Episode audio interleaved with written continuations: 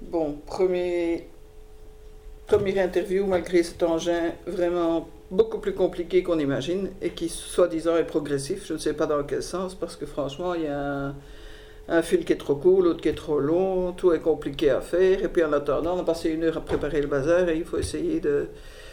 Donc, euh, je suis censé interviewer ma mère, qui a eu 80 ans dimanche, alors que l'interview aurait dû se passer dimanche. Mais enfin, bon, elle a 80 ans et 5 ou 6 jours. Zivre, tu sais.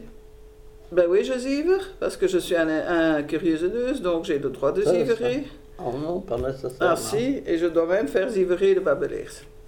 Ouais, Donc, euh, ça, alors ça, si le babeleer ne veut pas zivrer, j'y peux rien. Donc, euh, ma mère, ben, tu, tu vas dire, hein, euh, Ben, elle a si t'as- 80, j'ai 80 C'est ans. ça, elle est- Et je suis née dans la maison où j'habite toujours. Où ça? Ah, Où est-ce ça, qu'on je ne dis est pas. En 1920, je suis née. Et c'était la commune de Laken à cette époque-là. Et maintenant plus? Non. Maintenant, c'est plus Elle la a été commune? annexée à Bruxelles en 21. Oui, mais on appelle ça, on appelle encore Laken, hein, aujourd'hui, quand même. Non. Maintenant, c'est Bruxelles 2e district, c'est-à-dire 1020. Ouais, mais quand on parle de Laken, on sait où c'est quand même, hein? Oui, mais euh, ce n'est plus, officiellement, ce n'est plus Laken. C'est. Bruxelles 2e district. Moi, quand je dis que je suis Lakenoise, on sait quand même d'où je viens. Ouais.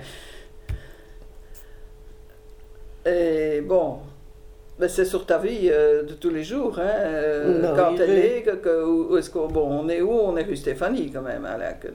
Ah oui, ça je n'aurais pas dit. Pourquoi pas? Ah donc tu as, vraiment des problèmes Ben Un non, certain ben, anonymat. ah bon, tu as peur des cours de... Oui, je désire. Ah bon. Donc, tu, durant toute ma jeunesse, j'ai vécu toujours à Bruxelles. Donc, Bruxelles-Ville. Et Bruxelles, je... Ben, à allez, raconte. Ah oui, je- c'est sur Bruxelles, je suppose. Ben, c'est sur vu. Bruxelles, c'est sur Laken, c'est sur Etterbeek, c'est sur Ouais, euh, n'importe ça. où, c'est là où on est, quoi. Ben, oui. Alors, tu questionnes encore? Ah ben oui, mais je t'entends partir, alors... euh, faut pas lire ton bon, papier, ça c'est hein, assez tu- théorique, c'est une ville que j'ai toujours trouvée agréable à vivre, surtout quand j'étais jeune. Et maintenant, bon, on connaissait beaucoup de monde aussi. Il y avait des beaux magasins.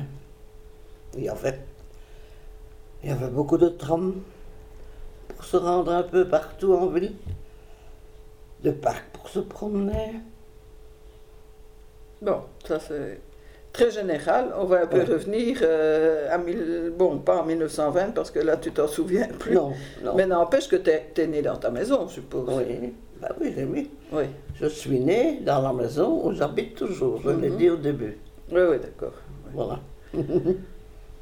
Et euh, Comme ça, j'ai pu m'occuper de mouvements de jeunesse et tout. Mais il y a eu la guerre alors. Je vais un peu vite peut-être, mais en 40, il y a eu la guerre, l'occupation. Mon père a fait la résistance, il a été arrêté, mort dans un camp d'extermination. Nous avons connu son décès en 44 après des recherches très pénibles. Alors je de- tout de suite à l'après-guerre. Alors, ce fut le- l'euphorie de la libération pour les autres. Pour nous, on cherchait toujours. Mais alors je me suis fiancé, marié, j'ai eu deux enfants. Ma maman a vécu dans la maison, dans la même maison jusqu'en 72, où elle, date où elle est décédée. Et mon mari est décédé d'un cancer en 74, à 56 ans. Et pendant tout ce temps, Bruxelles, ou Laken, comme tu veux, est restée la ville où je me sens chez moi, en parlant français et parfois bruxelais. J'ai pu m'occuper de questions sociales, de les autres, bruxellois ou étrangers. Tout est possible à Bruxelles.